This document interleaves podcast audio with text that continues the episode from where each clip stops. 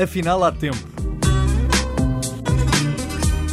Para conversas com gente diferente, como nós. Um podcast de Jorge Gabriel.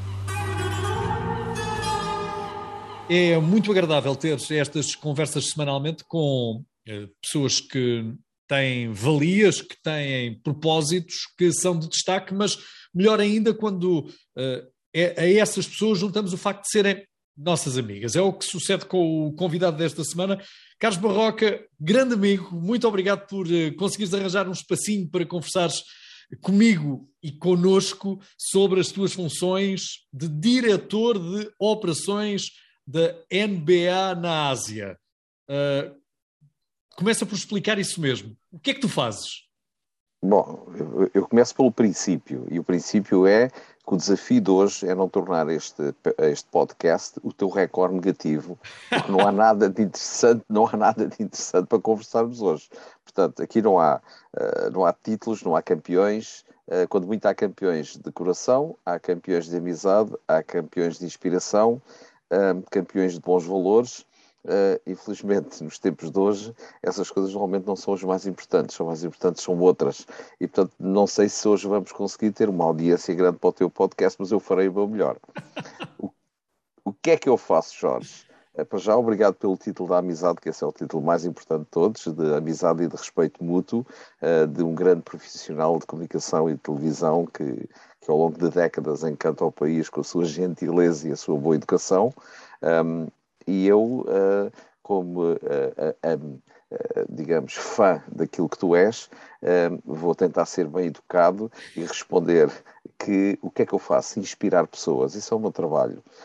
Um, e no fundo, olhando para trás, aquilo que eu faço hoje é inspirar uma cadeia de pessoas, mas com um propósito muito bom, que é inspirar jovens para praticarem desporto, inspirar professores para ensinarem basquetebol mas sobretudo inspirar gerações para combaterem coisas que são reais, a obesidade, o sedentarismo, a falta de exercício físico um, e a falta de qualidade de vida. Portanto, inspirar para aquilo que a gente chama o healthy style of life, ter um estilo de vida saudável, uh, por fazer exercício, por ter hábitos de fazer exercício, por ter hábitos sociais, porque o desporto promove hábitos sociais, uh, uh, digamos, positivos também.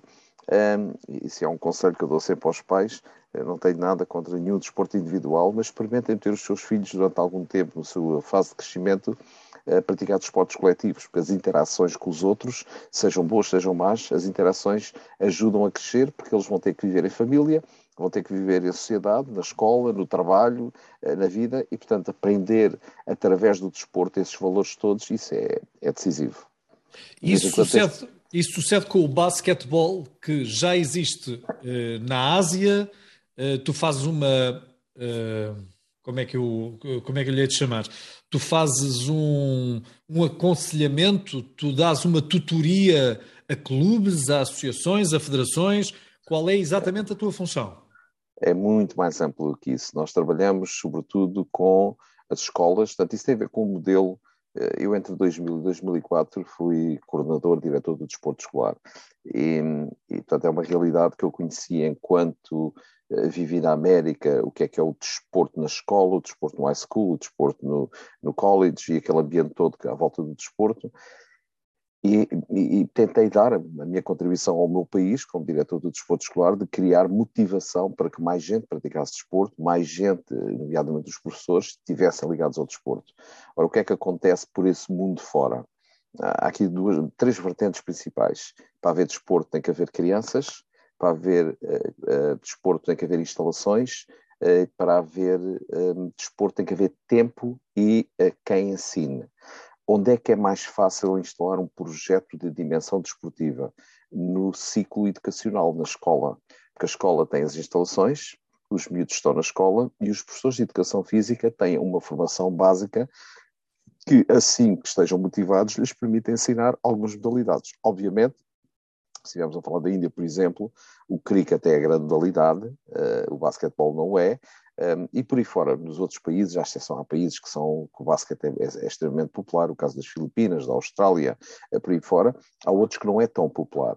Mas o nosso propósito não é fazer atletas, o nosso propósito é criar uma metodologia de ensino de uma modalidade coletiva que permita a um professor olhar para o nosso currículo e dizer assim: Uau, mas eu posso pegar nisto e posso ensinar outras modalidades com esta metodologia. Porque muitas vezes eh, a educação física nem sempre, há muitos países onde infelizmente não é tratada no topo como deveria ser, eh, porque as pessoas acham que aprender as matérias é aprender as matérias intelectuais e isso chega. Eu costumo dizer que eh, nós, pessoas de educação física, somos privilegiados, porque nós podemos trabalhar a parte da matéria, porque é preciso pensar para executar, é preciso treinar hábitos de reagir rapidamente, mas ao mesmo tempo temos de trabalhar com o corpo. E, e, portanto, isso é um privilégio que nós temos se o soubermos aproveitar. Portanto, no fundo, o que nós estamos a tentar fazer por esse mundo fora, neste caso na Ásia, em vários países, é empower da physical education teacher, portanto, dar-lhe ferramentas para ele sentir que pode fazer mais do que aquilo eh, que estava a fazer. Portanto, e uh, criámos um currículo para os professores, temos ações de formação com eles, um, assim, as nossas ações de formação online, Jorge, são, uh, tu se lá fosses, rias do princípio ao fim, portanto, aquilo é divertidíssimo. Porquê? Porque nós servimos daquilo que são os êxitos locais. Eh, por exemplo, na Indonésia há uma música que é Poncha Poncha, que é muito gira, muito ativa, muito dinâmica. Então o que é que a gente faz? Porque é que a gente há de ensinar o lançamento da passada sem música? Metemos a música do Poncha Poncha, dançamos um bocadinho da Poncha Poncha e a seguir ensinamos o lançamento da passada e o passo peito e o passo picado. E, e é assim, uh, tu és um especialista em, em, inspirar pessoas e em engagement primeiro temos que conquistar o coração. Se a gente conquista o coração das pessoas e contamos uma história que eles se apaixonam pela história, a seguir podemos levá-los para onde quisermos. Portanto, o que eu faço é inspirar. Inspirar a minha equipa, inspirar jovens que contratamos para depois reforçar isto junto às escolas, uh, brincar com os professores, uh, tornar uh, outra característica da educação na Ásia, o ensino é muito sério, é muito, é muito senior, portanto os, os miúdos não falam, os miúdos são muito calados. E portanto nós uh, tentamos ensinar uma maneira diferente de, de, praticar desporto com um sorriso nos lábios.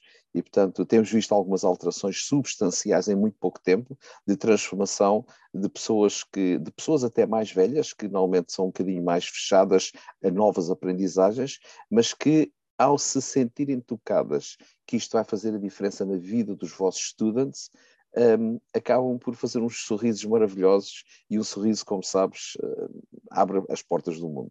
E é isso que nós estamos a tentar fazer.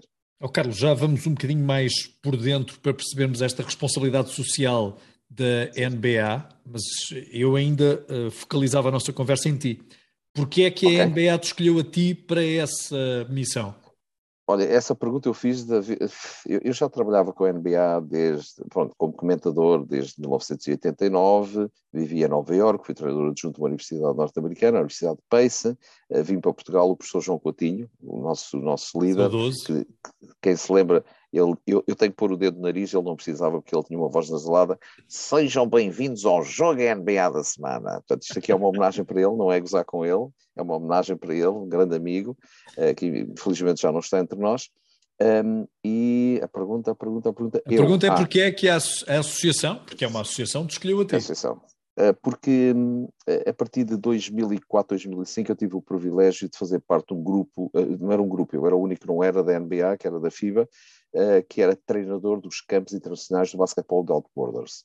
Uh, isto é 2004 até 2012. Em 2012 candidatei Portugal para ser o, um, o país que iria receber um, um, evento europeu que era o Basketball Without Borders, uh, que foi em Almada, que foi um grande êxito, e um, pouco tempo depois uh, estava no casamento de um desses vice-presidentes da NBA, estava a nadar na piscina, no México, um sítio idílico, e, e chamam-me, Carlos, a gente precisava falar contigo. Você vai, pessoal, agora, estou aqui, estou bem dentro d'água. E a pergunta foi, pá, precisávamos de ir para a Índia, queres ir para a Índia? Trabalhar connosco? Ásia e Índia, o conceito era mais ou menos Ásia e Índia. E a minha, a minha resposta foi, Jorge, mas eh, vocês têm tantos treinadores, têm tanta gente tão conceituada, tão boa, porque é que vocês me querem a mim? Eles já me conheciam de alguns anos e a resposta foi porque tu és capaz de fazer uma coisa que nós não somos capazes de fazer.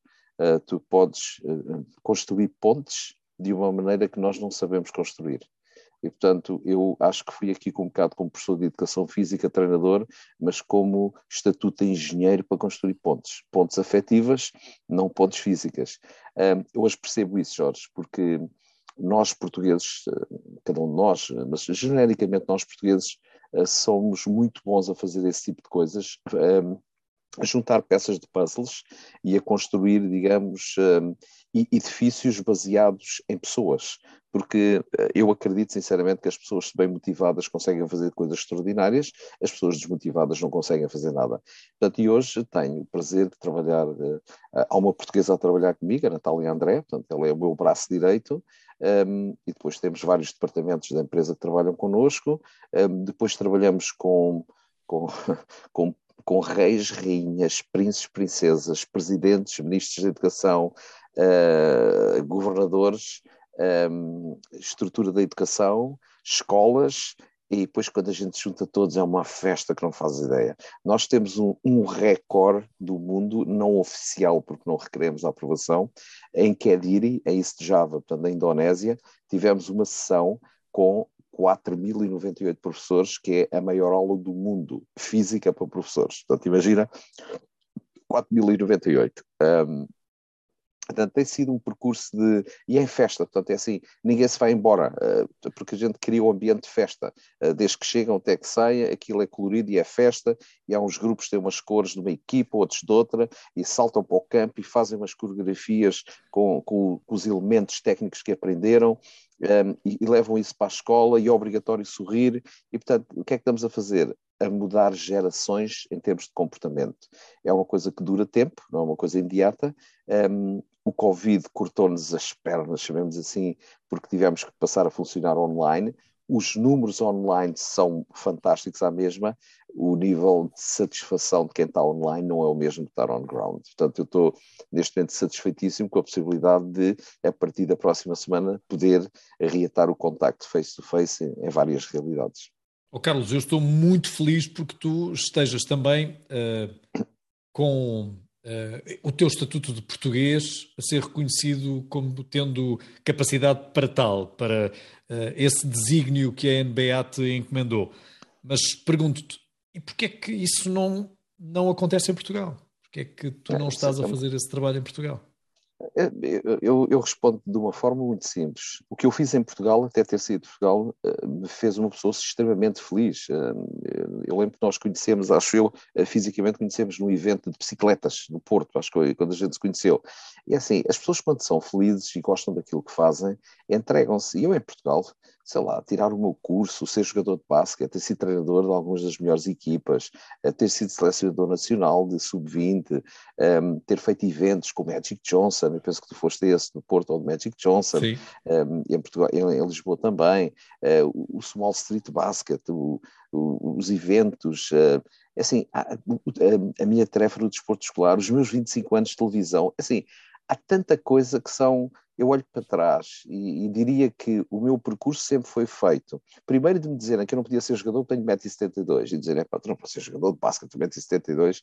Um, ainda tentei jogar futebol na, na, minha terra natal, que é o Riacho, ao pé de Torres Novas, é, mas o, o, inverno é muito frio para jogar futebol em pelados, confesso. Eu sei que tu também jogaste futebol e foste treinador e tudo isso, mas eu tenho uma experiência que é uma vez num jogo, pá, estava a chover, e a bola veio pelo ar e eu saltava bem, era bom atleta, pá, epá, e metia cabeça à bola e disse nunca mais meta a cabeça à bola, porque a bola, a bola eh, é pesada, com a lama e com as pedras que vinham à volta dela, quando eu dei uma cabeçada pensei que tinha batido numa parede. Das vezes seguidas eu fingia que ia a bola, pá, mas escapava sempre, eu nunca conseguia acertar a bola. Um, Clube Atlético Riachense, portanto fica aqui uma homenagem ao Clube Atlético Riachense. Portanto, é assim, eu fiz coisas muito boas em Portugal e um dia hei de voltar a fazer em Portugal, um, que é inspirar as pessoas e devolver ao meu país aquilo que eu tenho aprendido em termos de gestão, em termos de construção, em termos de edifícios, em termos de liderança, um, em termos de bem-estar, um, bem-merecer, bem-estar e, e, saber usufruir as coisas da vida. Portanto, o, o que acontece é que quando nós caminhamos, e eu costumo dizer que se fôssemos feitos para estar quietos em vez de pés, tínhamos raízes. Eu não tenho raízes, tenho pés e gosto de caminhar, sempre gostei e, e nunca tive medo. E, eu, e aos 55 anos Uh, lembro de falar com o meu filho mais velho e dizer, pá, tenho este convite da NBA, estou aqui hesitante se devo ir ou não. E, e o Miguel virou-se a mim, ó oh, pai, se tu não fores, vais estar o resto da vida a pensar porque é que não, porque é que não fui. E portanto, mas porque é que não has de ir? E pronto, naquela idade que a maior parte de nós estamos a pensar já, olha, faltam uns X anos para a reforma, para fazer aqui a casinha, não sei, achei que era boa altura pôr a mochila às costas e partir, não estou arrependido.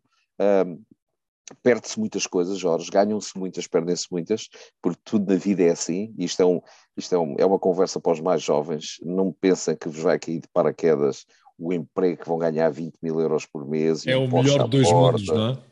É, é assim, a gente viaja e ganha coisas, a gente viaja e perde coisas. Quatro netos nasceram, uh, que me encantam, filhos são quatro, uh, perdi muitos jogos de basquete e muitos aniversários e não sei o quê. Uh, espero que eles me perdoem, mas pronto, achei que queria fazer este caminho. Não vai ser por muito mais tempo. começa a chegar um tempo em que apetece mais ficar do que partir. há ainda tarefas para fazer, e há um, um, prazer enorme de devolver ao país em, em saberes aquilo que eu tenho aprendido nestes muitos anos. Ok, continuamos a falar um bocadinho de Portugal. Uh, não é comparável a década de 90, mais ou menos quando tu começaste uh, nos comentários da NBA e te tornas uh, mais conhecido do grande público, não é comparável com 2022. Nós temos melhores infraestruturas, temos melhores resultados, isso é indiscutível mas ficamos sempre siderados cada vez que lemos os números de praticantes de desporto em Portugal, que continuam a ser baixíssimos. Continuamos com uma percentagem, eh, eu quase que diria, ridícula, face à quantidade de jovens que existem no país e, se me, se me permitires o atrevimento, à população porque uh, durante a Covid-19 muitas pessoas aproveitaram o pretexto de vou praticar desporto para conseguirem sair de casa mas agora olhamos para as marginais, agora olhamos para uh, os parques e não vemos as mesmas pessoas a caminhar porque agora já não precisam, não é? Oh, Jorge, eu concordo em absoluto eh, e diria que a preocupação para mim, quando penso para a frente e penso naquilo que eu posso fazer para o meu país, que é inspirar, é no fundo a, a, a batalha do desporto, a batalha da educação é uma batalha que nunca para. Uh, cai um general, levanta-se outro, uh, cai um tenente-coronel, levanta-se outro e a batalha continua. E aquilo que nós temos que ter enquanto sociedade é ter, um, ter elementos de cultura, e neste caso de cultura desportiva, que uh, vão muito para lá daquilo que é a dimensão dos quatro anos que o governo tem. Um, e isto é, um, é, um, é, uma coisa que a mim pessoalmente me incomoda, pensar que, por exemplo, recentemente houve eleições e eu não via nenhum lado falar do desporto. Uh, e, parece que o, desporto serve quando há Jogos Olímpicos, e, e, normalmente é um período em que se fala muito do desporto, fala-se do desporto escolar nessa altura, um, fala-se da necessidade de captar mais gente para a prática desportiva. Um, há, há, aqui duas partes que eu gostava de diferenciar, Jorge. A parte do, do desporto para criar atletas e a parte do desporto para ter saúde. E o desporto para ter saúde neste momento é para mim muito mais importante, porque assim, nós temos um país espetacular, temos um país que é adorado pelo mundo inteiro e está na moda no mundo inteiro. Portugal é, é cool, uh, por acaso hoje está mesmo cool, está frio. Uh, Portugal é um país fantástico para viver. Então, mas porquê, porquê é que não é fantástico para os portugueses também viver? Porquê é que não aproveitamos mais os playgrounds? Uh, felizmente agora está, está, a aparecer uma moda de, passado, sei lá, 30 anos, os, os 3 para 3 e o basquete de rua começa a aparecer outra vez, fico todo contente. Mas mais e mais tem que acontecer sobretudo dinamização dos espaços desportivos para que as pessoas, há pessoas que não têm o hábito desportivo, Jorge, não tendo o hábito desportivo, um, é, é, quase que uma, uma coisa, é sair da zona de conforto para fazer desporto. Eu, eu, a imagem que tu utilizaste há pouco de é Covid e de repente imensa gente a andar de bicicleta, imensa gente a passear na rua, é preciso não perder isso, porque a qualidade de vida é a coisa mais importante que a gente tem. Independentemente de quantos vão jogar basquete, ou futebol, ou handball, ou voleibol, é a, é, a, qualidade de vida que possamos ter sem ser a, a, recorrer à medicina, sem ser a recorrer a medicamentos, sem ser a, a operações. Portanto, quanto mais nós tendemos a nossa vida com qualidade, melhor para todos nós. Agora, isto não é uma coisa de eu e o Jorge estamos aqui a falar, isto é uma coisa que tem que ver de cima para baixo e tem que fazer parte do discurso diário, tem que fazer parte da agenda diária dos, dos elementos, digamos, que lideram o país, para nós não passar. Assim, é, é claro que a gasolina sobe e afeta-nos a todos. Epá, mas, ó pessoal, eh, todos vamos viver um certo tempo e depois desaparecemos como seres ativos, e quanto mais desporto praticarmos, uh, e controlado, e, e, e controlado por, por, por, profissionais, mais possibilidade temos de mais tempo vivermos com os outros problemas, porque nós não podemos influenciar o preço da gasolina, mas podemos influenciar a capacidade de viver que temos dentro de nós. E isso acho que é um repto que cada um de nós devia de aceitar, mas quem está lá em cima e quem nos governa também devia fazer o seu papel nessa matéria. Sim, até porque temos uma relação direta entre as despesas na saúde e a falta de prevenção para a mesma. E sabemos que a prática desportiva pode perfeitamente adiar uma série de doenças que acabam por agravar a nossa despesa. Mas essa é outra economia. Vamos, vamos à economia do desporto e vamos ao, vamos ao basquete. Uh, não ficas com a ideia de que os nossos jovens, aqueles que gostam de basquetebol, conhecem melhor os jogadores estrangeiros do que os jogadores portugueses e que até desconhecem a existência de algumas equipas portuguesas que jogam basquete na Primeira Liga? Oh Jorge, vamos fazer aqui um compromisso. Eu não gosto de falar mal. Eu não gosto de. Eu, eu não vou... estamos a falar bem. Olha, olha, é assim: temos o Namia Esqueta, nunca tivemos um jogador na NBA. Fantástico. Temos a Tisha Penicheiro, que foi eleita há 10 anos atrás como uma das 15 melhores jogadoras da história da WNBA depois foi eleita para as 20 melhores e agora foi eleita para as 25 melhores. É uma mulher fantástica. Fantástica. Uh, temos um, um, Carlos Barroca, careca, mais velho não sei o quê, não sei o quê, que tem uma posição de destaque lá na NBA, não sei o quê, não sei o quê. Assim, uh, temos uma, uma federação que tem campeonatos, que tem jogos, não sei o quê. Há perguntas que devem ser feitas a eles, não devem ser feitas a mim. Porquê? Porque eu não me ponho nessa situação. É muito difícil gerir eh, para se gerir, seja o que for, Jorge, tens que ter uma data de qualidades, ehm, tens que ter visão, uh, tens que ter visão e depois projetar a visão naquilo que são os, os elementos que são precisos para pôr isso em prática. Uh, tens que ter recursos humanos e financeiros, quer dizer que tens que recrutar as pessoas certas para pôr à frente os projetos, porque ninguém pode estar em todo lado, ninguém pode liderar, seja uma federação, seja o que for, uh, a tocar, digamos, os sinos todos e estar nos cantinhos todos. Portanto, há uma série de, de qualidades que é preciso ter, há uma série de, de preparação, eu diria quase uma preparação científica que é preciso ter Peço desculpa que eu esqueci-me de desligar o telefone e está aqui a incomodar. Uh, portanto, há, há, aqui uma série de coisas. E eu, ao fazer críticas, colocar-me numa posição, então por que é que não tentas tu fazer melhor? Eu, neste momento, não estou em condições de fazer melhor. Neste momento, tenho um projeto de vida que tem a ver com a NBA. Uh, se me perguntares se eu gostava que as coisas estivessem melhor, claro que sim. Eu sigo, apesar de estar à distância hoje em, hoje em dia com os meios audiovisuais e os recursos técnicos que temos, eh, nós seguimos tudo o que queremos e, vejo jogos e acompanho não sei o quê, e tenho o meu sentido crítico. a minha posição atual não me permite estar a fazer críticas dessa maneira. Nem eu me revejo em criticar. Eu revejo-me em apoiar quem faz. É mais difícil fazer do que não fazer. E é muito fácil criticar. Eu ponho mais na situação de, seja quem for que esteja à frente do basquetebol, seja na federação, seja nas associações, são pessoas que lá estão uh, porque gostam do basquetebol, são pessoas que lá estão porque há muitos anos estão no basquetebol. Uh, se é ou não a melhor maneira de fazer, é a maneira que eles têm de fazer, não questiono isso. Uh, posso questionar mais à frente um dia que tenha disponibilidade para isso, dizer assim, eu acho que posso fazer melhor, e, portanto, se eu acho que posso fazer melhor, eu vou avançar para tentar fazer melhor. Não é a minha posição neste momento, a minha posição neste momento é tenho jogos no Japão para preparar, tenho coisas na Austrália para fazer, no Vietnã, nas Filipinas, na Tailândia, uh, coisas que eu lancei, que estou à espera agora, lá está, lancei, projetei, algumas delas esperei quatro anos para, para tomarem lugar, algumas delas estão a acontecer agora, resultados fantásticos, uh, população mais ativa, escolas mais ativas, depois começam inevitavelmente a aparecer talentos também, com produto disso, o que é natural, alguns deles já voarem lá para cima, e eu estou contente porque quando, nós, quando o nosso objetivo é inspirar pessoas, o nosso retorno é que a inspiração que nós temos com eles resulte. Umas, às vezes, um gesto simples de veres uma aula de educação física e veres uma professora de 60 anos motivada a motivar os miúdos e os miúdos a divertirem-se, outra ver um miúdo que conheceste aos 14 anos e que de repente está à beira de assinar um, um, um contrato para ir jogar para uma divisão 1 nos Estados Unidos. Portanto, e essas coisas são, são as nossas recompensas, são as nossas medalhas. Portanto, eu, é nesse platô que eu estou, não é de criticar, é de observar, é de estar atento, é de perceber que as coisas podem e deviam ser diferentes, mas respeitando quem está nas instituições e, e na medida do possível, apoiando, se, se de mim isso depender também.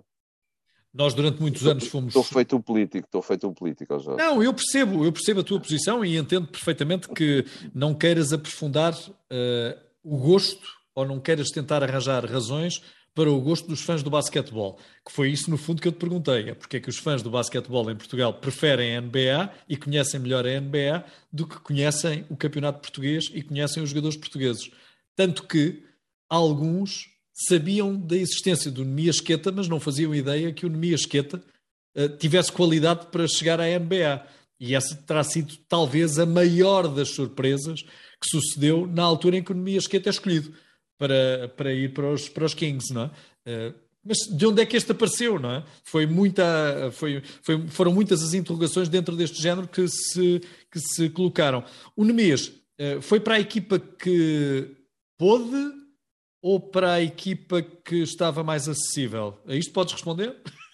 Posso responder, mas isso, isso é a resposta. Eh, primeiro, a dizer da, das principais qualidades do Mias Queta. Durante muitos anos, Jorge, enquanto comentador de televisão, e lembras-te de uma altura em que nós começámos a, a, receber mensagens, as pessoas mandavam mensagens, a gente punha no rodapé, e havia uma pergunta recorrente ao longo de 25 anos: quando é que vamos ter um jogador da NBA? E a minha resposta recorrente era: não me perguntem isso a mim, depende de vocês. Eu já não tenho idade para ser jogador da NBA e acho que não consigo lá chegar. Agora, quem quer ser jogador da NBA, trabalhe, porque assim, todos os dias há gente que está a trabalhar horas e horas e horas com esse objetivo uh, na mente. Agora, se vocês pensarem, ah, eu amanhã vou ser jogador da NBA, esta noite vejo um jogo, esfrego as mãos, passo os olhos no livro, sei o nome dos tipos, amanhã acordo e estou na NBA. Isso não vai acontecer. É preciso trabalhar muito, muito, muito. Eu lembro de conhecer o Nemias quando ele era jogador do Benfica, porque um dos meus filhos, o Francisco, residia no mesmo sítio que ele, e falei com ele cinco minutos. Um, e consigo recordar as palavras, a sensatez, a humildade e a determinação. Porque às vezes não é preciso muito, Jorge, e tu és muito bom nisso também nas relações humanas, não é preciso muito para tu perceberes as coisas das pessoas. Às vezes bastam uns segundos e percebes, ok, este está do meu lado, aquele não é do meu lado. E a gente percebe essas coisas. E eu percebi que estava ali um miúdo com a cabeça feita, eu vou trabalhar. Não vi ali nenhum objetivo, nem no que ele disse, eu quero ser jogador da NBA. Não, ele queria ir para os Estados Unidos. E, mas tinha, como é que eu ia dizer? Ele tinha os pés bem assentos no chão e tinha a cabeça bem posta em cima dos pés. Ele sabia o que é que queria. E, e assim, as qualidades e a determinação de quem quer triunfar são as chaves para triunfar o entusiasmo, as horas que se põem, os sacrifícios, os sacrifícios que se fazem. Aqueles que pensam que isto é leve, não é leve. Há, há assim o um número que eu gosto de dar, há cerca de 450 milhões de praticantes de basquetebol no mundo, genericamente. Uh, só 450 é que chegam à NBA, portanto é um no milhão. Uh, portanto, num no milhão, tu tens que ser especial, e não é, ah, mas o Nemias Queta tem 2 metros e 13. Pois está bem, mas há muitos 2 metros e 13 que não cheiram, não vão para lá. Uh, portanto, independentes. Há uma frase que eu gosto muito de utilizar, que é as pessoas perguntam muito nesses países, até porque há países onde os miúdos não são muito grandes, ah, mas eu sou pequenino, posso jogar na NBA? E eu respondo, basketball, short or tall, a game for all. Portanto, e é verdade, um dos meus melhores amigos é o Muggsy, que tem 1,59m, Jorge. O, o Muggsy, quando veio a Portugal em 2013, para aí, um 3 para 3 que fizemos em Lisboa, um, ele estava, já tinha acabado as funções dele e disse: Olha, tenho que ir buscar o meu filho mais novo à escola, importas de ir comigo e tal. Ok, vai, vou contigo, bora. Disse: O Nuno estava na escola, Nuno, está um jogador da NBA lá fora à tua espera. Ah, é? Nuno chegou cá fora. Pai, então não está cá ninguém. Filho, é aquele. Aquele não pode ser, pai. Portanto, short or tall, a game for all. E, e, o, e o Maxi jogou 12, 14 anos na NBA, portanto, não é, um, não, é, não é um número de circo, jogou porque tinha competências. Um, portanto, é assim, independentemente da altura do jogador, uh, há outras coisas que contam. E, portanto, aquilo que faz parte da minha inspiração quando falo com as pessoas é projetá-las que, assim, não esperes que isto caia no colo, porque não vai cair no colo, trabalha para chegares a algum lado. Tudo na vida tem um preço. Esse é um, é um propósito e é uma frase que eu repito. Tudo na vida tem um preço. E, portanto, quem está disposto a pagar o preço abre portas para chegar mais longe. Quem não está disposto a pagar o preço vai se queixar sempre que o árbitro falhou, que o outro enganou. Portanto, e, e conversas de improdutivas, eu prefiro não as ter, prefiro ter conversas produtivas e, portanto, inspirar pessoas. Hoje, quando me perguntam, como tu me perguntaste há pouco, o que é que tu fazes? Inspirar pessoas. É o meu objetivo, é inspirar pessoas. E sinto-me feliz de ter encontrado o meu purpose life, que é o que é que tu fazes na vida, independentemente de ser professor, de ser treinador, de ser uh, vice-presidente, não sei o quê, que é que eu faço inspirar pessoas? Quando eu estou a falar com um professor na Malásia, ele quer lá saber quem é que eu sou. Ele não sabe, é a pessoa que está à frente dele naquele momento. E, portanto, a minha, aquilo que é a minha história não conta, conta aqui para nós que nos conhecemos. Para quem me vê pela primeira vez, o que conta é como eu sorrio, como eu inspiro, como eu falo, como eu o convenço a aprender umas coisas comigo e eu vou aprender umas coisas com ele. E nesta gestão do um contra um se fazem a multiplicação do que é a rede social, que é construir a, a nossa network uh, com pessoas reais na vida real. E é isso que eu gosto de fazer. Carlos, há muitos também que têm o propósito final de ganhar muito dinheiro e são capazes de qualquer sacrifício por tal. E isto também está dentro do desporto, porque há muita gente que investe no desporto com esse objetivo uh, número um, top, de obter uma fortuna. Julgas que uh, esse valor também é, uh, também é de peso, também é uh, aquele que pode fazer a diferença? Correr atrás, não e apenas de chegar a um grande objetivo desportivo, mas correr atrás também de ter esse desafogo financeiro? Eu, eu, acho que isso acontece mais na modalidade que tu estás mais ligado do que eu, ao Jorge, porque no basquetebol tirando as exceções de quem tem de facto um grande nível para poder ganhar muito dinheiro, um, o caso do basquetebol nacional não é, com certeza, e mesmo no internacional é bastante limitada a oferta que existe. Um, aquilo que a mim me, me agride enquanto ser humano e como uh, pretenciosamente ser um bom professor e ter boas ideias, bons valores, é que, infelizmente, na maior parte dos casos, uh, em algumas modalidades, aquilo que se quer é vedetas precoces. E, portanto, de repente inventa-se que este miúdo tem 5 anos, e isto vai ser um craque. Eh, na história do basquetebol, e vou falar aqui do basquetebol para eu entrar nas outras modalidades, pode ser suscetível de criar uh, alguma polémica, que não é o meu objetivo. Uh, todos os desportos são bons, desde conduzidos como deve ser e com os valores certos. No basquetebol, e hoje em dia os mídias servem para isso, as redes sociais, tudo isso, existem inúmeros miúdos americanos, vamos falar de americanos, eh, que aos três anos metem a bola por baixo das pernas e por trás das costas e blá, blá, blá, e que são fenómenos de social media com milhões, bilhões de views e não. Não conheço, não quer dizer que não exista, e se alguém está a ouvir e, e conhece, por favor, partilhe, que eu gosto sempre de acrescentar valor àquilo que digo. Eu não conheço nenhum que, tendo sido precocemente descoberto como o futuro Michael Jordan, o futuro LeBron James, não conheço nenhum que o tenha vindo a ser todos, a expressão não é bonita, ia dizer morrem pelo caminho, não, ficam pelo caminho. Porquê? Porque o endeusamento de miúdos de terra idade, que não têm formação para nada disso, significa sempre uma de duas coisas. Ou são mesmo muito bons e conseguem seguir em frente, ou não o são. E por impreparação psicológica para lidar com, com, a, com a fraqueza, uh, por incapacidade de superar a falha, uh, acabam por desistir. E, portanto, aquilo que é construir um atleta, e isso é uma, é uma conversa para horas, Jorge, é construir um, um, um, atleta na base, como é que alguém consegue, por exemplo, projetar, isso é uma pergunta que eu às vezes faço a pessoas de outras modalidades, como é que vocês querem? Vocês querem um atleta que aos 20 anos seja isto, isto, isto e isto. Como é que vocês conseguem identificar essas qualidades num jovem de 7 anos? É impossível, porque o estado de maturação de um jovem de 7 anos não é igual ao estado de maturação dos valores que vocês querem. Portanto, é assim, é, é, é puramente guessing, é tentar arrebanhar o maior número possível de miúdos e depois ver qual é que se disparam, com um problema. Na maior parte dos casos, quando os miúdos são metidos ou submetidos a métodos de treino ou a métodos de envolvimento social, e aqui envolvimento social entenda-se os clubes, as academias, não sei o quê, que são mal dirigidas, os miúdos passam a ser carne para canhão, os miúdos passam a ser um, números.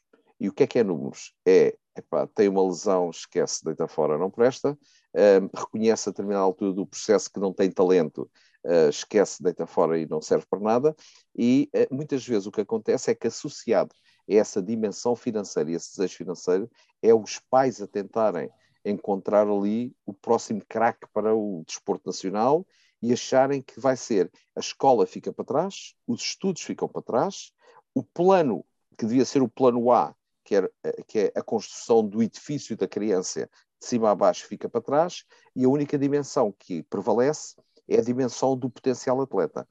O potencial atleta não acontece e não há mais nada. E de repente temos, em vez de uma escola de educação, temos uma escola de deformação. E isto é um problema que o dinheiro acarreta, que é a ambição desmedida de se pensar que uma criança tem que ser, desde criança, um, o jogo em si, até uma determinada idade, Jorge, devia ser um jogo lúdico. Eh, em 2004, eu estava ainda ligado ao desporto escolar e partilhei muita informação, muitos estudos, muitos, uh, muitos inquéritos dos Jogos Olímpicos de Atenas, em 2004. Uh, e um dos estudos interessantíssimos que foi feito foi situar o que, é que era o background dos atletas de sucesso. E o background dos atletas de sucesso é que até aos 15 anos, em média, tinham praticado entre 3 a 5 modalidades. E pela sua diversidade morfológica, coordenação, inputs eh, de praticar outros desportos, a partir ali dos 14, 15 anos, se especializaram para vir a ser campeões olímpicos. Um, há modalidades eh, que são exceção. Eh, lembro-me na altura, era, acho que era o ténis de mesa, a ginástica desportiva e a natação, que exigem, digamos, uma, uma pré-especialização muito grande, com as suas características próprias. O resto dos atletas tinham esta, esta, esta característica. Isto que é que nos diz como pais, como educadores, como pensadores de, da prática desportiva? Deixa os meninos divertir-se. Eh, eu já não peço para deixar os miúdos jogar futebol na rua, ou basquete na rua, ou, ou, ou jogarem à apanhada, porque hoje a sociedade não proporciona isto, mas um, ehm, é, é, deixa os miúdos praticar desporto pelo prazer de praticar desporto, porque esta uh, funilização de que desde muito cedo eles têm que ser craques, um, há de haver um ou outro que são, mas 90% ou mais não são craques. E esses não têm direito de perder o sentido da vida por serem, sentirem-se desprezados num processo que lhes está a dizer tu vais ser um craque, mas passados os anos, olha, afinal não és, a gente enganou-se, tchau, vai-te embora. Portanto, isto é lesivo para a sociedade e é lesivo para esses miúdos. Eu sei que tu estás a falar na formação, mas também reconheces que uh, estás envolvido numa modalidade e também numa realidade desportiva que é a norte-americana muito presa à estatística. Uh, e com uh, muitas vezes o pendor e as escolhas dependerem dos resultados estatísticos dos atletas. Há quem diga, há quem defenda que a estatística está a matar os prodígios. Que opinião tens? Eh, ainda há pouco, há algum tempo, tive a oportunidade de falar com, com técnicos de um clube, para dizer, o Sporting Clube Portugal, convidaram para fazer uma, uma intervenção sobre scouting e, e falámos sobre uh, não existem, não existe tecnologia para fazer scouting. Existe normalmente tecnologia, entenda-se aqui ciência e observação, para medir os atletas depois deles lá estarem no processo e normalmente quando estão mais acima e mais à frente. Em fase inicial não há nenhum processo de medição ou de escalonamento de atletas que permita dizer este vai ser isto, este vai ser aquele. Algumas coisas do ponto de vista do crescimento que sim, que são científicas, uh, medir determinados ossos do corpo para perceber se já estão consolidados ou não, mas isso é para perceber a dimensão da estatura, a dimensão do coração, da determinação, da vontade, eh, da, da, resiliência, do entusiasmo, da capacidade de trabalhar com os outros essa não é medível. E, sobretudo, não é medível quando estamos a falar de jovens em que psicologicamente as suas características de personalidade não estão sequer ainda definidas. Portanto, é assim, é lotaria. O que é que, o que, é que, o que, é que me dá a sensação que às vezes acontece? Aparece um miúdo que é um bocadinho mais jeitoso. Até porque há uma coisa nos jovens, uh, Jorge, que é assim: nós podemos ter 10 miúdos de 12 anos à nossa frente e a idade de maturação desses 10 miúdos ser completamente diferente Portanto, há um, de, há um de, dessa idade que é infantil, infantil, mas que pode chegar mais longe do que um que está mais maduro nessa idade. Um, e o contrário, há um que parece fisicamente, é este gajo é um cabedal, depois não cresce nem mais um centímetro, não acrescenta nada de velocidade. O que é preciso, havia uma coisa nos anos 70, nos anos 80, em que uh, a Associação Nacional de Treinadores de Basquetebol era muito ativa em Portugal, em que havia, a primeira Escola Nacional de Treinadores foi o basquetebol que fez, em que havia uma coisa que era o que é que, eh, do ponto de vista da condição física, o que ensinar em termos de condição física em cada idade, porque há características específicas para cada idade. Eu hoje reconheço, porque vou ver treinos, e enquanto estou em Portugal, até tenho filhos que praticam desporto, vou ver jogos, vou ver treinos, e é assim, a, a, falta de saber nessa área, que é o que é que é condição física para o escalão de sub-14, o que é que é condição física para o escalão de sub-16, o que é que é para o escalão de sub-18, eu, eu, eu, posso estar enganado, mas penso que se estiver acima de zero, eh, fico contente de estar acima de zero. Portanto, eh, é, é o, o, saber, a investigação e a implementação nessa área, porque, paradoxalmente, Jorge, nunca houve tanta informação como esta. Nós estamos na era da informação. Mas é tanta, tanta a informação que as pessoas não a usam para nada ou não usam as estatísticas, ou não usam uh, aquilo que estavas a dizer, as estatísticas são cada vez mais importantes, ou, ou não usam, digamos, o conhecimento, o ler, o abrir um, um livro, o, o, e, e, ler um livro não pelo ler, mas ler o livro e perceber assim, ok, está aqui uma página importante, eu vou tentar fazer isto que está aqui, uh, agora vou a um clínico e vou tentar fazer aquilo que está ali. Não, nós temos uma atitude normalmente de sobranceria, que é, eh, mas havia um clínico, está aqui um treinador a falar, mas eu já sei isto tudo, toda a gente sabe tudo.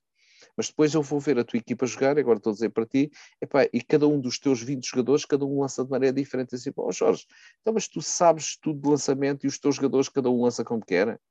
Por exemplo, dando aqui o exemplo do basquete.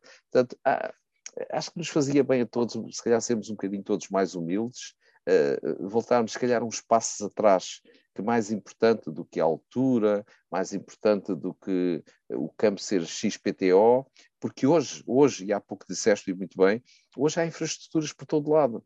Infelizmente, em alguns sítios, e se calhar tu conheces mais do que eu, os pavilhões estão fechados, os campos de futebol não são utilizados, as pistas ninguém lá corre, as piscinas pouca gente lá nada. Eu sou portanto, mas então qual é o plano de desenvolvimento que temos nem falo para os atletas, para a saúde do nosso país. Exatamente.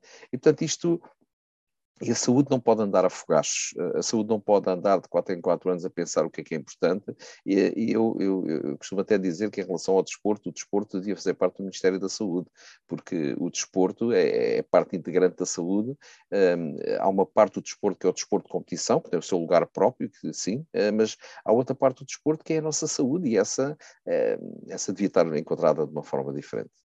O que é que fazemos? Quando, quando for é que... preciso mandar calar, manda-me ao Jorge. Eu... de maneira nenhuma. O que é que fazemos aos pais destes atletas? Uh, recentemente, um filme, até com o polémico Will Smith, uh, foi uh, um, um, exemplo dado como um pai pode transformar a vida de duas atletas, as Manas Williams.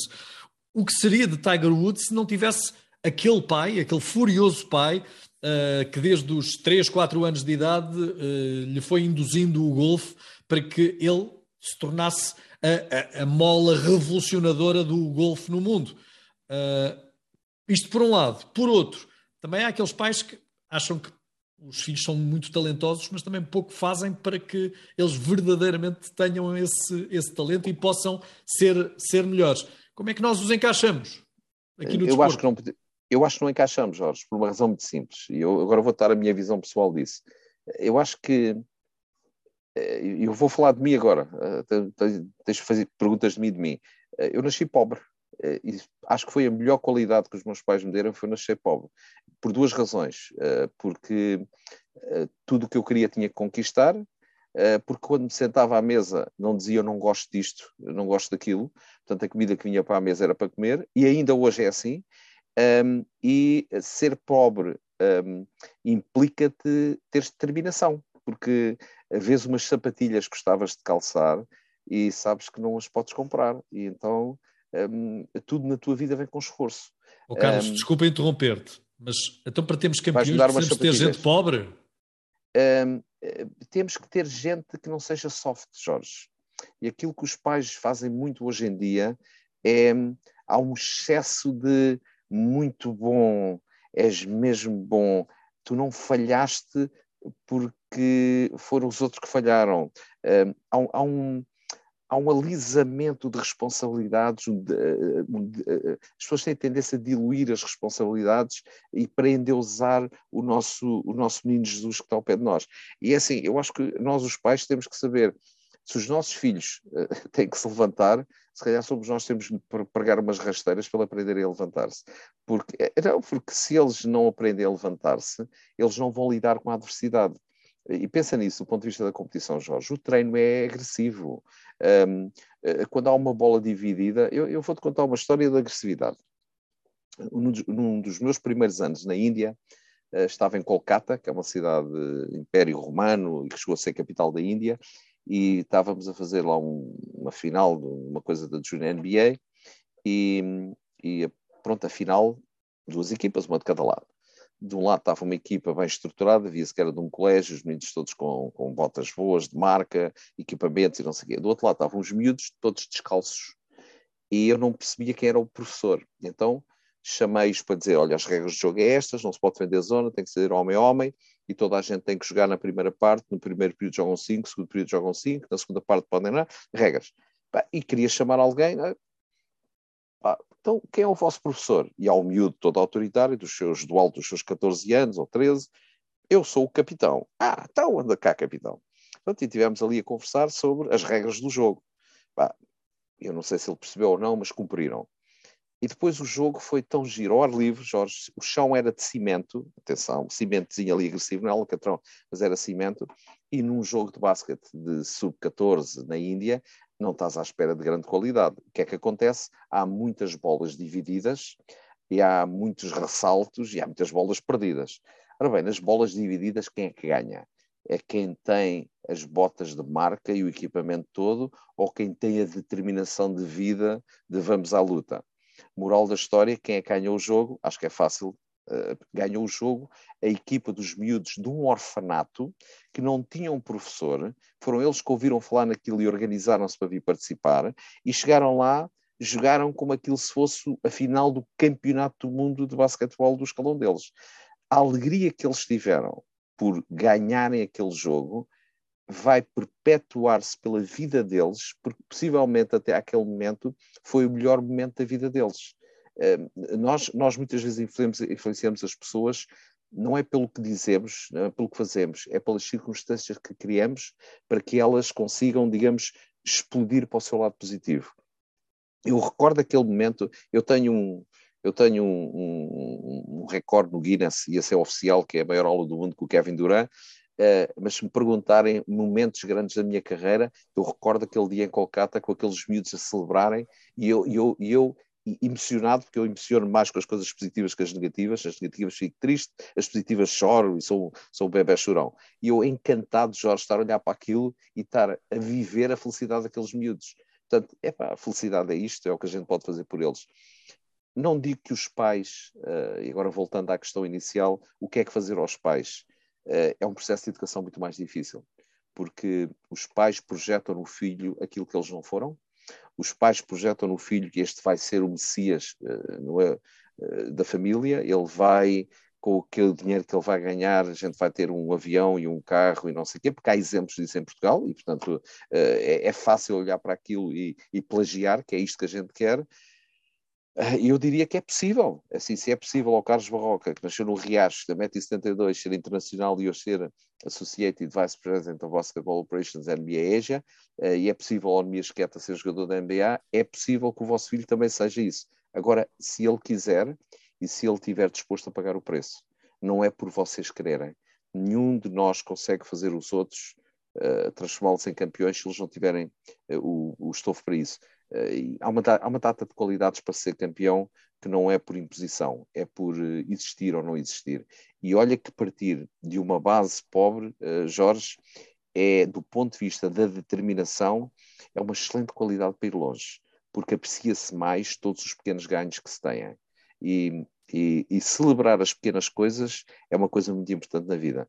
Quem só vê o objetivo lá quando eu fizer um milhão, vai passar anos muito triste, porque uh, passou por muitos momentos em que devia estar a festejar e não sabe festejar esses pequenos triunfos. Mas não, não, não é para ti um grande triunfo ser condecorado pelo Presidente da República, com o grau de comendador da Ordem do Infante Dom Henrique?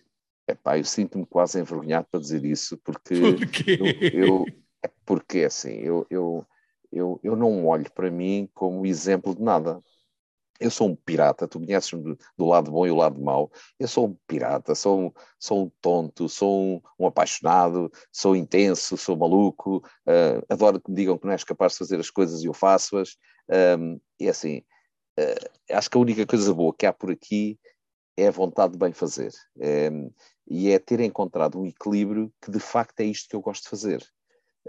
E, e, portanto, quando se encontra esse equilíbrio, que é tens algum objetivo? Não, eu não tenho um objetivo. Uh, isto é, não há nada que eu ande atrás. E isso que aconteceu é, eu quero agradecer publicamente ao Sr. Presidente da República, ao professor, Sr. Presidente Marcelo Rebelo de Sousa, Sr. Professor Marcelo Rebelo de Sousa, que é assim, isto é uma honra que não, não, não me cabe de orgulho dentro de mim ter sido escolhido para uma cerimónia daquelas, com um peso institucional, com, o, com o facto de poder ter três dos meus quatro filhos, porque a Itália a jogar basquete, não estava cá, e a minha neta mais nova, portanto também tenho quatro netos, uma estava a dormir, também não estava lá, mas ter, pronto, ter família, ter amigos ao meu lado, uh, a receber uma honra absolutamente um, é, quer dizer, é, é, difícil explicar porque eh, quando se trabalha para uma coisa e essa coisa acontece, é tipo o bónus no fim. Quando isto não é sequer objetivo, porque o objetivo é fazer bem, a recompensa não, não advém daí, isto é como um presente, eh, um presente extraordinário, eh, um presente inimaginável, que tem uma dimensão de responsabilidade que me fez, durante isto, isto foi há uma semana, Jorge, e durante esta semana tenho, tenho andado extremamente reservado, extremamente uh, a tentar perceber, porque estas coisas para mim não servem se não servirem para fazer bem. E a pensar o que é que isto me pode proporcionar, não a mim individualmente, mas servir de alavanca para fazer mais coisas bem feitas, se possível, para o meu país para os, meus, para os nossos jovens, para a nossa sociedade, para tudo isso, uh, se isso me proporcionar uma plataforma maior de poder influenciar, de poder inspirar para que melhores coisas aconteçam, então sim, já valeu a pena. Porquê é que tu foste para jogador de basquete? Acho que devia ter sido esta a primeira pergunta. é para muita gira.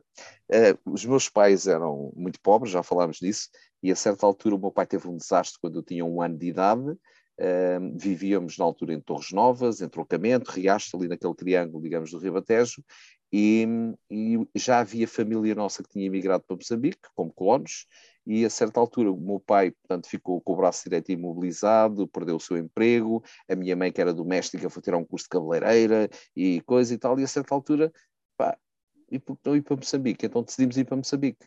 E então, o primeiro sítio onde fomos viver em Moçambique, em casa do meu tio Joaquim, eh, que era na avenida, no final da Avenida do Trabalho, em frente a uma escola que era a Missão de São José de Lhanguene. E a Missão de São José de Lhanguene tinha uma igreja no meio, do lado esquerdo, quem vai entrar para, para as instalações tem um campo de futebol, a escola masculina, do lado direito a escola feminina. E o campo de futebol, quem é que jogava no futebol? Jogavam os tipos mais velhos, Pronto, é, eu era puto para ir da primeira classe e, portanto, nos intervalos ia para ali, se calhar, meter o dedo no nariz, para olhar para os outros, bater palmas e tal. E a certa altura, o que é que aconteceu? Chutaram e a bola foi assim pelo ar para trás da, da escola. E eu, era a minha oportunidade de agarrar a bola, portanto, fui a correr e agarrei a bola. E quando agarrei a bola, dei comigo num sítio, quando somos miúdos, a utilização, uh, uh, o conhecer os espaços é, é limitada, porque somos muito pequeninos. Dei comigo num sítio onde estava um campo com uma coisa lá em cima que era um cesto basquete, eu não sabia na altura o que é que era. Eu de repente estava no campo com a bola, olhar para aquilo e os todos, todos a gritar, dá cá a bola, chuta a bola. E eu a tentar meter a bola lá para cima. Se o cesto era grande, eu não me lembro se conseguiu ou não marcar, que isso não faz parte da história, mas acho que naquele dia, ah, isto é giro. E depois, como fui para uma escola primária que tinha mini basket, na altura havia um programa da Universidade Portuguesa, lembro-me do meu primeiro monitor de minibasket, Sérgio, uh, Sérgio Candeias, portanto é uma homenagem que aqui fica ao Sérgio Candeias, uh, a última vez que soube dele era arquiteto na Câmara Municipal de Oeiras, portanto não, não, não tenho outra, outra informação dele, e que aos sábados ia dar treinos de minibasket e a gente na escola jogava. O nosso primeiro jogo oficial acabou empatado e ninguém sabia o que é que havia de fazer. Então alguém decidiu, é penaltis. Portanto, cinco de cada lado, lançou o lance livre, quem marcava as lances livres ganha. Portanto, e essa foi a história, digamos, da, da, minha ligação ao basquetebol. O basquetebol era extremamente popular em Moçambique nessa altura. As, as equipas de Moçambique, o Malhangalene, o Sporting de Lourenço Marques, a Académica, o Ferroviário, um, o Benfica de Lourenço Marques, eram equipas fantásticas. Uh, fica aqui a minha homenagem uh, àqueles que me inspiraram para jogar nessa altura. Uh, um deles faleceu há, há dois dias, o Rui Pinheiro. Uh, é melhor não falarmos disso, senão vou.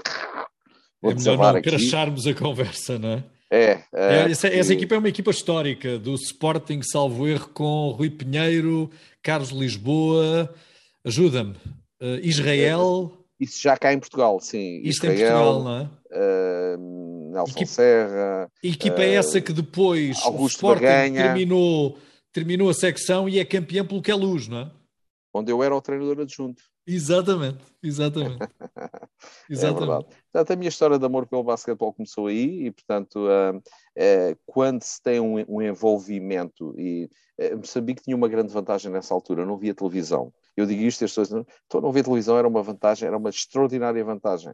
Aprendíamos a falar uns com os outros, a fazer jogos uns com os outros, a ir à pesca e depois a jogar basquete, a andar de patins, a correr, a jogar futebol, fazia-se tudo. Os parques eram utilizados, uh, mesmo velhinhos e com tabelas velhinhas, era tudo utilizado, e portanto, um, e as pessoas tinham esta necessidade, Jorge, e tu és o mestre nisso, que era comunicar. A gente tinha que comunicar, porque assim, se não havia nada para fazer, jogavas micado, jogavas xadrez, jogavas monopólio, ténis de mesa.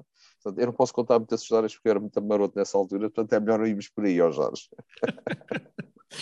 Uh, vamos para a atualidade. Eu sei que a época regular está quase a terminar. Uh, eu tenho uma equipa que julgo que chegará aos és, playoffs. eu és, acho que já és, mas és proprietário? Quando dizes tens uma equipa, és proprietário? É, no não coração sabia, não sabia que, não no sabia que eras convicto assim. no coração só. Achas que os meus Boston passam a primeira eliminatória no playoff? Acho, acho que não vou falar sobre isso. Porque não é um dos, sabia! É um dos códigos de honra. Todas as equipas são NBA. Eu também tenho a minha equipa, que é a minha equipa favorita, e essa já não vai ao playoff, portanto posso falar sobre ela. Sobre as que vão ao playoff, eu diria que são todas favoritas. Nós, dentro da NBA, fazemos este tipo de conversa, exteriormente não.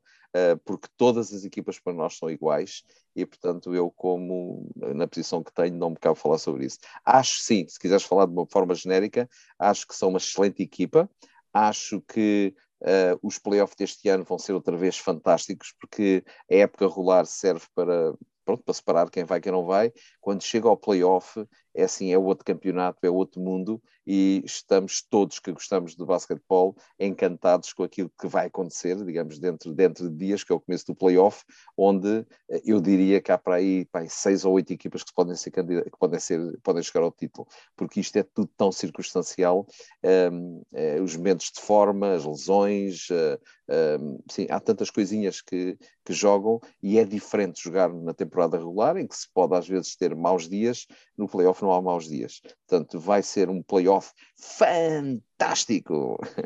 Olha, e era uma ótima todos, forma de terminarmos a, a, nossa, a nossa entrevista. Mas eu vou-me atrever a fazer a pergunta que os fãs da NBA uh, eh, quereriam fazer se estivessem no meu lugar. Uh, qual é o teu 5? Quais são os, os, cinco melhores jogadores para cada uma das posições? Já sei o que vou... é que vais dizer, não estou em posição. Não, não, não, não estou em posição, mas posso fazer isso olhando para o passado, porque assim o facto de ser mais velho permite-me dizer coisas que os mais jovens não conseguem dizer. Portanto, eu vou ao passado, vou falar no Michael Jordan, o Kobe Bryant, um, um, o Isaiah Thomas, o Karim Abdul-Jabbar. Ai, ai, um, o Isaiah não joga na mesma equipa do Michael. Não, estou a falar do Isaiah Thomas, que foi dos Detroit Pistons. Pois, mas eu acho que eles não se dão. Ele e o MJ não, me... não se dão. Não, não, mas eles, como estão todos, eh, como estão todos já retirados, não, não há problema nenhum. Eu, eu, sei essas histórias todas.